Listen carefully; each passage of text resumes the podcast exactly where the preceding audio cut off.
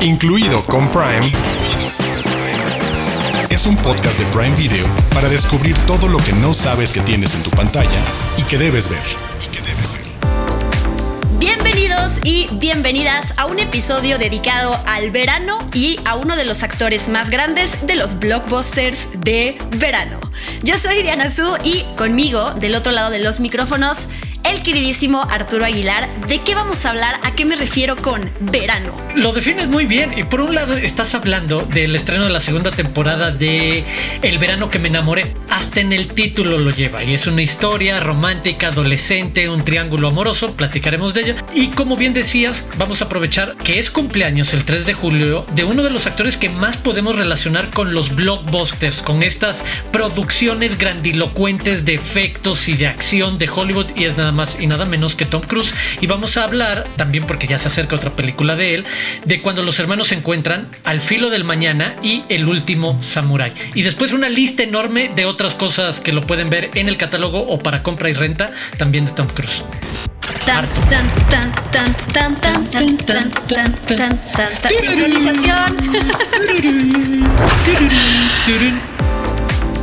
Y después de esa intro musical, recuerden a todos los que nos estaban escuchando que también pueden ver nuestras caritas mientras estamos cantando esta bella tonada de Misión Imposible. Si se van a YouTube, buscan el canal de Prime Video MX y tenemos nuestra propia playlist que se llama Incluido con Prime. Ahí pueden encontrar todos los episodios de este video podcast. Los de casa. Los de casa. Títulos originales y exclusivos de Prime Video. El 14 de julio estrena en Prime Video la segunda temporada de El verano en que me enamoré, The Summer I Turned Pretty. No se preocupen, eh, no vamos a spoilear nada de la segunda temporada, más bien queremos ocupar este espacio para hacer un recap de el contexto, ¿no? De qué se trata esta serie, los personajes y para que sepan por dónde entrarle. De entrada que sepan que eh, pues esta serie está basada en una serie de libros que escribió Jenny Han, que se publicaron en 2009, en 2010 y en 2011. Y ella es la autora de otra serie de libros súper famosa, que de hecho también tuvo su adaptación a la pantalla chica, que es A todos los chicos de los que me enamoré. Ya saben, estas historias young adult, de tríos, este, primer amor, coming of age, relaciones padres e hijos y todas estas cosas. Pero, pues Arturo les va a contar de nuevo, la historia de la primera temporada para que sepan un poquito más de los personajes y puedan entrarle a esta segunda si es que se quieren saltar la primera.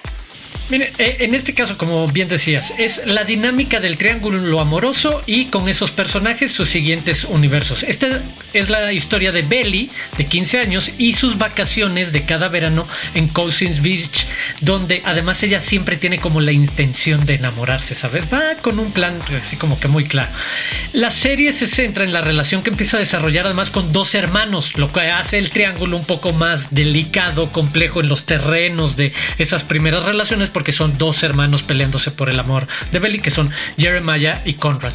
Y pues lo de la primera temporada será ver en buena medida cómo desarrolla un tipo de relación profunda con ambos y cómo pues sí va escalando sin decir mucho de pues, para dónde cae la decisión, que es un poco el punto de partida de la segunda temporada. Recordarán en el tráiler de la primera temporada, si es que lo vieron, se escuchó la canción This Love Taylor's Version de Taylor Swift. Y em, pues ya con eso creo también mucha expectativa, ¿no? De los fans de Taylor Swift y de la novela que querían, de las novelas que querían escuchar qué iba a formar parte del soundtrack. Y en esta ocasión no podemos revelar ningún artista que va a formar parte de esta segunda temporada. Nos corren si lo hacemos básicamente. No tanto, pero se trata de que esto sea una sorpresa para todos los fans porque conecta la música con la historia y con partes de la trama. Entonces van a tener que ver los episodios para descubrir qué forma parte del soundtrack. Que además hay que decirlo, los artistas de la primera temporada cuya música formó parte de la serie se posicionaron, ya saben, en súper buenas ventas, en y en primer lugar de las listas. Así que evidentemente la música de esta serie juega un rol muy importante y por lo tanto pues los vamos a dejar con la con esa incógnita de qué vamos a poder escuchar en pues en esta segunda temporada. Y para algunos puede ser una cuestión de curiosidad y de animarse a darle la oportunidad de esta telenovela juvenil de amor y traumas del crecimiento y sorpresas y crisis familiares, etcétera. pero creo que también para otros puede ser simplemente el acompañar uno de estos fenómenos increíbles que ha pasado de una saga literaria a una serie en televisión y que se convierte también en fenómenos en redes sociales, donde en TikTok también fue como súper presente en su momento y es, bueno, quizás no es la serie para muchos como para mí, pero sí tiene algo interesante en la que se pueden subir y conectar en otras charlas con estos grandes momentos que van pasando de un formato a otro. Eso está bueno. Eso está bueno. Así que ya veremos si la segunda temporada rebasa o alcanza el éxito de esta primera, pero me imagino que sí, ¿no? A partir de estas estadísticas que tenemos de la primera. Entonces, esto es el verano en que me enamoré de Summer I Turned Pretty. La segunda temporada estrena en Prime Video el 10, 14, el día 14 de julio para que no se la pierdan y para que disfruten ese soundtrack que ahí tenemos guardado y que ya sabemos, pero ustedes no. ¡Ja! Desde las profundidades. Joyas de Prime Video.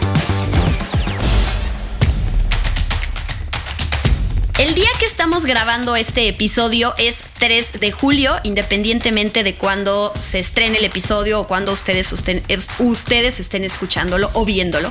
Lo que importa es que el 3 de julio celebramos el cumpleaños número 61 de un actor y un hombre de acción por excelencia. Nadie se le compara. Eh, ha pasado a ser samurái, vampiro, agente aviador, estrella de rock y muchos otros papeles. Pero sobre todo yo lo le reconozco como este actor se ha preocupado por proteger y defender lo que es el cine. Eh, y pues por supuesto que estamos hablando, aunque ya se haya dicho en la introducción de este episodio, yo, yo le doy un poquito de, de misterio y es Tom Cruise. Tom Cruise cumple 61 años, así que todavía le queda muchísima vida por delante mientras no se, no, no se nos lo vaya a llevar ninguna escena de riesgo por favor, en el camino. Y pues por eso le estamos dedicando un especial en este podcast. Les vamos a recomendar tres películas que están incluidas en Prime Video de Tom Cruise, que no son las típicas, ¿no? Uno, yo creo que si le preguntamos a la gente cuáles son las películas que primero relacionas con Tom Cruise, Misión Imposible, Top Gun, eh, Jerry Maguire, no sé, entrevista con el vampiro, que ya hablamos de ella. Pero aquí traemos tres a la mesa que son muy premiadas, buenas, y que quizás no las han visto y es el momento perfecto para dedicarles un tiempo. Sí se puede, y sí se puede, porque lo voy a decir. Este, Tom Cruise me parece la última gran estrella de cine, ¿sabes? Ese actor de solo mega producciones, y coincido contigo, es, ha sido alguien que ha hecho mucho por proteger el cine en tanto espectáculo visual grandilocuente que exige por su naturaleza y su narrativa verlo en una sala de cine y que no haya otra manera de vivir ese tipo de, de experiencias. Pero sí, el último gran actor de cine como mega estrella y alguien que además yo sí creo no es el mega super actor, pero es un muy buen actor versátil y siempre cumple sobre todo en las películas de acción. Creo que es súper cumplidor. Tiene como un promedio de bateo increíble y dentro de la versatilidad que de repente al rato que revisemos como las otras que pueden ver en el catálogo o en renta y compra, es súper variado, diverso lo que ha hecho con dos, tres momentos en los que, por ejemplo, adelantando Magnolia de Paul Thomas Anderson me parece su mejor actuación y es maravillosa. Pero bueno, empecemos por Rain Man cuando los hermanos se encuentran. Esta historia de el Tom Cruise como Charlie, Dustin Hoffman como su hermano Ray. Charlie se entera que muere su papá, está esperando heredar todo el dinero y resulta que no, el dinero va para su hermano, quien vive en una clínica especializada porque es autista y ahí lo, eh, lo tienen recluido y entonces va a ir a visitarlo pues, con un plan con maña, ¿sabes? Con las peores de las intenciones para tratar de manipularlo y quedarse con el dinero. También sabiendo que tiene ciertas habilidades particulares, pues en una de esas aprovecharse y week. Ganarse algún dinero en, en, Las Vegas. Esa es como la premisa a grandes rasgos de lo que se convierte en una gran historia de una relación que se va desarrollando entre dos hermanos que se van preocupando el uno por el otro de diferentes maneras de, donde son cada uno y, y, donde creo que muy temprano Tom Cruise demuestra que es un buen actor, que es capaz de tener un arco dramático de el que quiere abusar, al que obviamente no le estoy echando a perder nada a nadie, sabes que va a terminar un arco de historia si él se va a preocupar por su hermano, va a dejar de ser un cabroncito con su hermano y solo querer aprovecharse y se va a genuinamente preocupar y entender su posición y su eh, experiencia de vida, etcétera, etcétera. Y se le mide además a Dustin Hoffman, que se me hace uno de los grandes actores de Hollywood de todos los tiempos, que también en un papel así, pues no la tiene nada sencillo. En una película bonita, sencilla, sobre personajes y donde tienes una estrella de cine haciendo un buen personaje semisecundario quizás. Y que además, como tú dijiste, demuestra esa versatilidad que yo creo que mucha gente desconoce de parte de Tom Cruise. De nuevo, no es ese actor increíble, ¿no? Con unos rangos de extremo a extremo, pero sí es más allá de esta eh, figura de acción, la verdad. Aquí les van algunos datos de Rain Man. Primero que nada, es una película que ganó cuatro premios Oscar, incluyendo mejor película. O sea, si ustedes son de esos que quieren ver las listas de lo que se ha premiado a mejor película en la historia, ya por eso tienen que ver Rain Man. También ganó mejor actor para Dustin Hoffman, mejor director y mejor guion original. Y es curioso porque leí que durante el rodaje Dustin Hoffman como que no estaba muy seguro del potencial de la película y de su interpretación y se terminó llevando el Oscar, su segundo Oscar, porque el primero fue por Kramer vs. Kramer. Y para la interpretación que hizo de, su personaje que se llama Raymond, él se basó en Kim Peek, que Kim Peek es un hombre que tiene el, el síndrome, lo que se conoce como el síndrome del sabio, y él fue la inspiración justo para, para poder hacer a su personaje. Sir Michael Caine ha dicho que la interpretación de Tom Cruise, por si no nos creen a nosotros, créanle a Sir Michael Caine, es una de las mejores que él ha visto en la vida. Y Tom Cruise y Dustin Hoffman se la pasaban ensayando mientras conducían al set, ¿no? Porque la película también tiene una parte de road movie y entonces ocupaban justo este espacio para poder ensayar. Y una cosa más que pues sí es medio dato curioso, pero también opinión mía de lo que más me encantó de esta película es el score, la música a cargo de Hans Zimmer. Esta es la primera composición de Hans Zimmer para una producción de Hollywood y es increíble. Sí, de repente me recuerda como que algunas tonadas del Rey León, ¿no? Por esta parte de el director de Rain Man le dijo a, Hans Zimmer que por favor evitara las cuerdas, porque eh, si no la película se iba a volver bastante sentimental y no es de esas películas de ay, te quiero hacer llorar, ¿no? Va más por el lado cómico también de repente. Entonces, Hans Zimmer y, o sea, Hans Zimmer, lo que es hoy en día, quieren conocer lo primero que hizo grande en Hollywood. There you go. Pasamos a la siguiente. Pues es una película conocida como Al filo del mañana, pero si ustedes la quieren encontrar en el catálogo de Prime Video, la tienen que buscar como Vive, muere, repite al filo del mañana. un tip un tip importante para que encuentren la película, la que está incluida en el catálogo. Una película de ciencia ficción y acción con Tom Cruise y con Emily Blunt. También sale Bill Paxton y Brendan Gleeson. Pues es dirigida por Doug Lyman y escrita por Christopher McQuarrie, que es actualmente el director de la saga de Misión Imposible. Es como estas eh, asociaciones creativas ajá, que ha hecho Tom Cruise en su vida y que pues los lleva a estas películas. Pero tú platica más. A mí me gusta muchísimo, se me hace una de las mejores películas de acción, de ciencia ficción, además de, esos dos cruces, en particular la ciencia ficción de viaje en el tiempo y, y, en este caso de crear la historia de un loop que se repite y vamos, la comedia lo explotó increíblemente en Groundhog Day, que es como la gran referencia de qué pasa si se repite una y otra y otra y otra vez el mismo día, cómo reaccionas a eso en un escenario bélico futurista de ciencia ficción con un héroe de acción eh, renuente al principio y que poco a poco pues, va a ir como entendiendo cuáles son las reglas del juego.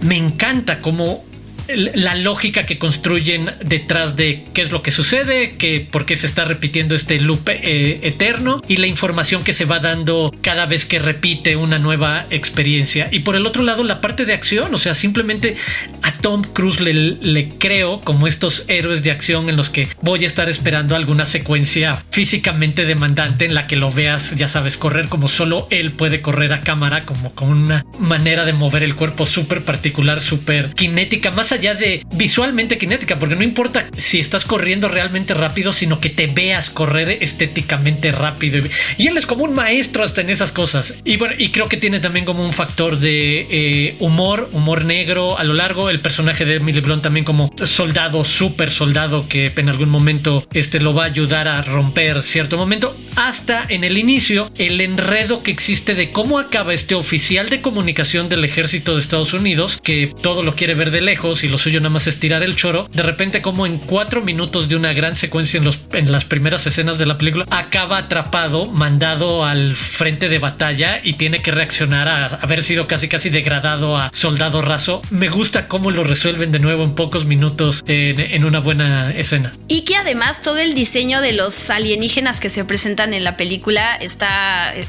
es diferente, ¿no? Es algo fresco junto con este bucle del tiempo que hemos visto 750 mil veces, pero que cuando le añaden algo fresco es como, ok, gracias. Exacto. Gracias. No, no estoy, le das al grano para mí. No, no estoy esperando que descubras el hilo negro, pero sí dame algo distinto en ese twist que ya nos gusta de viaje en el tiempo. Ah, es así. Ah, nice. Uy, les va a costar trabajo resolverlo. Me gustó como describiste que, que- que Tom Cruise, su manera de correr es estética. Así le vamos Sí. a poner. Esa es. Cuando lo vea, me lo baja. Y además me encantan los videos de mashups que luego hay de Tom Cruise corriendo en todas sus películas. Exacto, sí. Sí. Son grandes videos. En, en esta película de Al filo del mañana, nueve empresas se encargaron de hacer los efectos de toda esta parte de ciencia ficción y los aliens que todo que salen. Y me gusta porque algo que también se destaca es el papel de Emily Blunt, porque en estas películas de acción ella aquí interpreta a una sargento que se llama Rita Brataski. Y ella, a diferencia de otras películas en donde las mujeres siempre son como las que le dan la mano al protagonista hombre y lo acompañan mientras él pasa por todas las explosiones, corre, sube y baja, aquí ella es la que eh, pues le, va a ayudar a él. Entonces alguien escribía en la crítica de Entertainment Weekly sobre esta película, pusieron que la es la película de acción de verano más feminista en años. Y estoy de acuerdo, ¿no? De hecho, Emily Blunt se involucró mucho en, en, que su personaje tuviera ese protagonismo y esa participación en la acción y no solo se quedara justo como en la damisela en apuros.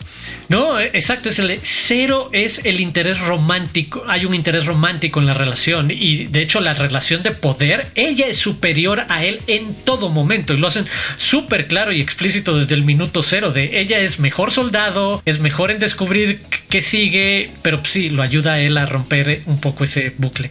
Y de hecho, sobre eso que dijiste, el director de la película dijo que quiso hacer, bueno, en parte quiso hacer esta porque quería mostrar a Tom Cruise en un papel en el que nunca lo hubiéramos visto, que es alguien muy malo en lo que hace. Sí, exacto. Pasamos a nuestra tercera recomendación, que ahorita me vas a decir qué te parece. A mí me gusta mucho esta película. Sí, ok. Del cine épico, Estaba podríamos pensando, llamarle. Creo que, creo que no hay película de Tom Cruise que no me guste. Ok. Ok, eso es, eso es, una buena tarea para reflexionar sí. si hay alguna que no me guste. O cuál es la que menos te gusta de Tom. O, que, o cuál es el papel, en el papel en el que menos le crees. Sería como otra pregunta también. Pero bueno, nos referimos a El último Samurai, que es una película de 2003, o sea, está cumpliendo 20 años. eh, sí este papel de, Tom Cruise, que por si no saben de qué se trata, en la película él interpreta a Nathan Algren, que es un oficial militar estadounidense, y que lo contrata el emperador de Japón para entrenar al primer ejército del país pues en el arte de la guerra moderna, ¿no? Ellos quieren como traer la parte de Occidente para el otro lado. De esa manera erradicar todo el arte o la forma de, pues sí, todo el arte, digamos, de los samuráis, ¿no? Como que ellos lo que quieren ya es sacar toda esa parte.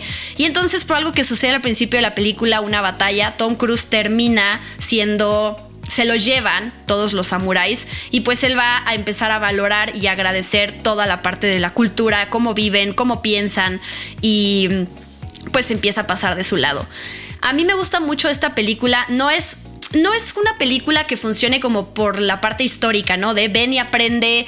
Eh, sí, cómo se visten, cómo se ven, cuáles son sus tradiciones quizás, pero es más de la parte de entretenimiento. Me encanta, y eso es lo que yo busco en las películas como estas, es que haya un montón de batallas, no solo la final en donde se gastan todo el presupuesto, sino que en la película sí hay como unas cuatro o cinco batallas muy buenas, con espadazos además, otros que pelean con, con pistolas, pero sobre todo la parte de ver cómo maneja todas estas armas, pues cómo van derribando al enemigo, son increíbles. O sea, yo sí volví a ver esta película para el podcast. Dura dos horas y media. Sí, es larga. Sí, me pasó. Pero, te pasó, pero me encantó. O sea, sí soy muy fan, es raro porque entiendo que es como ver a cuando Brad Pitt interpretó a Aquiles en Troya, Tom Cruise un samurái es como, uy, raro si te lo si te lo plantean, pero ya que lo ves, le crees. No, y la pasas bien. Creo que, de nuevo, para lo que busca ofrecer entre entretenimiento y un drama personal de crecimiento de este oficial venido a menos, que se emborracha y el poco dinero que gana en, en Japón dando presentaciones sobre eso, los avances del poderío militar de los estadounidenses teniendo cañones y armas de fuego en lugar de pelear nada más con piedras, palos, sables, etcétera, y como esa idea de la modernización y para eso vamos a eliminar a cualquier cosa culturalmente tradicional, incluidos los samuráis, de nuevo, y, y moverse al plano de, ah, bueno, alguien que va a aprender por obligación, porque acaba siendo como una suerte de prisionero, como tú lo decías después de esa batalla, los valores profundos culturales de una tradición como la samurai en Japón, eh, sobre el honor, sobre cómo tratas a la gente, sobre cómo tratas al propio enemigo, cómo ves la posibilidad de la muerte en la batalla o la batalla misma, sabes, como cuestiones muy filosóficas realmente, pero muy light al mismo tiempo en cómo son abordadas, tratadas de, sabes que es gente que tiene como unos valores y principios muy claros y que tiene que ver con pautas de comportamiento muy honorables. Eh, y que las llevan a las últimas consecuencias, ¿sabes? Como las creen como una genuina religión y como eso, el contacto con eso puede cambiar a nuestro oficial borrachín en una buena persona que está dispuesta, obviamente, a acabar luchando, por eso también el, título, del lado de ellos contra esta modernidad que él mismo trajo. Eh, pero creo que tiene ese balance entre la historia personal de crecimiento del mismo, por ahí una pequeña historia romántica que creo que queda en un siguiente nivel y las constantes secuencias de acción que me parece yo podría decir de repente secuencias de acción puede sonar muy escueto, pero para mí incluyen esas secuencias un poco más lentas de entrenamiento, que quizás no sean las de batalla, pero a veces secuencias de entrenamiento funcionan muy bien como otro tipo de elipsis que cuentan un momento y el crecimiento de, ah, mira, ya no le parten su madre tan fácil cuando está peleando con los otros samuráis y ves cómo evoluciona. Creo que tiene un balance en cómo se va moviendo y la hace enormemente entretenida y creo que esa es la palabra, entretenida creo que de, todo eso que mencionas, lo único que le quitaría a la película es ese momento, esa relación romántica entre Tom Cruise y otro personaje. Sale sobrando para mí. Para, para mí sí es como de no había necesidad, pero bueno, entiendo, quizás querían meter ese personaje también femenino y bueno, además de Tom Cruise creo que... Lo enredan de más. Lo enredan de más, sí, se siente tibio, raro, forzado. No, no, no me gustó. o sea, no, es un spoiler, pero es así como el de, es la viuda del hombre que mataste. Sí, es como el de, ah, o sea, sí lo quieres forzar mucho, ¿sabes? Así como, de esa te tienes que enamorar, camando. O sea. Eso es spoiler, Arturo, discúlpame, pero no puedes justificar que eso no es un spoiler. Eso no cuenta, ya, después de 20 años, no.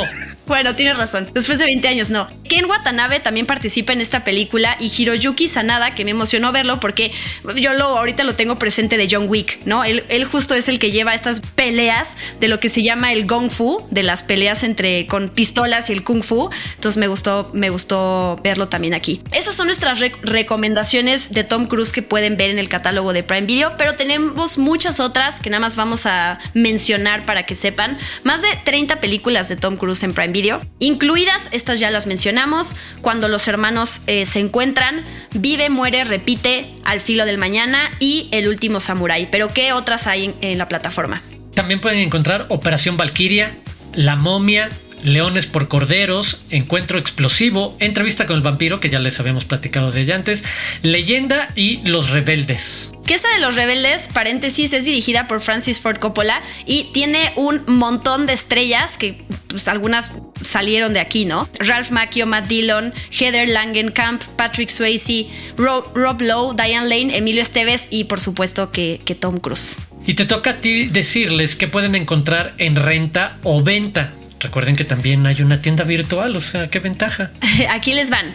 Todas estas películas en venta y renta que son de Tom Cruise. Nacido el 4 de julio. Top Gun, Top Gun Maverick, Jack Reacher bajo la mira, Oblivion, Amor y Desafío, que es Jerry Maguire, Misión Imposible 1, 2, 3, 4, 5 y 6, Vanilla Sky, Una guerra de película, Cuestión de honor, Jack Reacher sin regreso, ojos bien cerrados, uff, Eyes Wide Shut. Magnolia, que es la que Arturo comentó hace rato, sin salida, The Firm y Colateral, en donde lo vemos interpretar a un villano, el malo. Eso es raro también. Así que mucho Tom Cruise. Ahí tiene. Incluido con Prime, es un podcast de Prime Video. Aquí les van cinco datos que nos dejan claro por qué Tom Cruise es uno de los grandes. 1. Comenzó a actuar a principios de los 80 e hizo su entrada triunfal a papeles protagónicos con la película de comedia Risky Business en 1983 y la de acción Top Gun en 1986. 2. El reconocimiento de la crítica lo consiguió gracias a sus papeles en El color del dinero, Rain Man y Nacido el 4 de julio. 3. A pesar de que la mayoría de sus películas son de acción y ciencia ficción, ha sido nominado tres veces a los premios Oscar por su actuación en Magnolia como mejor actor de reparto y en Jerry Maguire y Nacido el 4 de julio como mejor actor. Las tres las puedes ver en Prime Video. 4. Es uno de los actores mejor pagados y sus películas han recaudado más de 15 mil millones de dólares en todo el mundo, lo que lo convierte en una de las estrellas más taquilleras de todos los tiempos. Y 5. En la presentación de su última película, Misión Imposible Dead Reckoning Part 1, en una plaza en Roma, confesó a la audiencia, mi meta desde pequeño era hacer cine y viajar, y no solo ser turista, sino trabajar en ese mundo y entender su cultura. Y a través de mis películas he podido hacer eso. Ya por último, ¿sabían que Tom Cruise ve una película al día? Si quieren imitarlo, en Prime Video tenemos más de 30 películas suyas y además pueden aprovechar para ponerse al día con la franquicia de Misión Imposible para el estreno en cines de la próxima entrega. Misión cumplida. El Tom Cruise Challenge. Prime News. Noticias calientitas de Prime Video. Prime Video anunció la nueva serie Betty la Fea, basada en la aclamada novela Yo soy Betty la Fea, con los actores originales Ana María Orozco y Jorge Enrique Abello.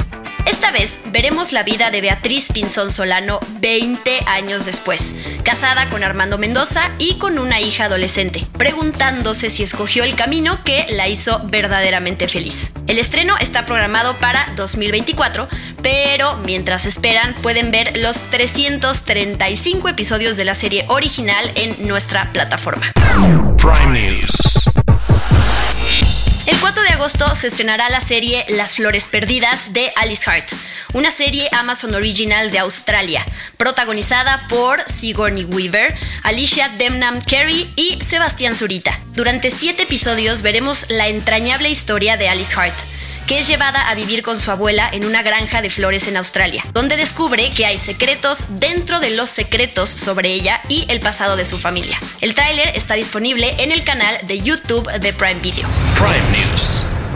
Son fans de los reality shows, las tentaciones, locaciones espectaculares y el drama, prepárense para Temptation Island, en la que veremos a cuatro fieles parejas latinoamericanas que se embarcarán en un viaje para probar su compromiso, sorteando situaciones desafiantes para explorar sus deseos y tomar decisiones sobre su relación. Regresar a casa con su pareja original, seguir de forma solitaria o formar una relación con alguien del programa Pronto les daremos más detalles del estreno. Incluido con Prime, es un podcast de Prime Video. Hemos llegado al final de este episodio dedicado al verano y dedicado al Tom Cruise Challenge. Los invitamos a que se suscriban al canal de YouTube Prime Video MX para que no se pierdan nuestros episodios que van a estar en la playlist de Incluido con Prime, uno nuevo cada jueves. Muchísimas gracias Arturo Aguilar, te quiero mucho y le deseo a Tom Cruise un feliz cumpleaños, aunque cuando escuchen este episodio ya no va a ser su cumpleaños, pero todo julio podemos celebrar a Tom Cruise. Yo también, Diana Su. Y muchas gracias a ti, muchas gracias a quienes nos escuchan. Yo soy Arturo Aguilar, me pueden seguir en arroba Aguilar Arturo, en Twitter, en Instagram. Y los invito a suscribirse en Amazon Music o cualquier plataforma que utilicen para escuchar podcast. Ahí busquen, incluido con Prime, suscribir. Eso es todo, ya. Y a mí me encuentran en redes sociales como arroba guion bajo Diana Su. Los invitamos también a que sigan a Prime Video en las diferentes redes sociales como arroba Prime Video MX. Y los esperamos eh, cada semana con un nuevo episodio de este lindo video podcast que se llama Incluido con Prime para que siempre tengan recomendaciones que ver. Adiós.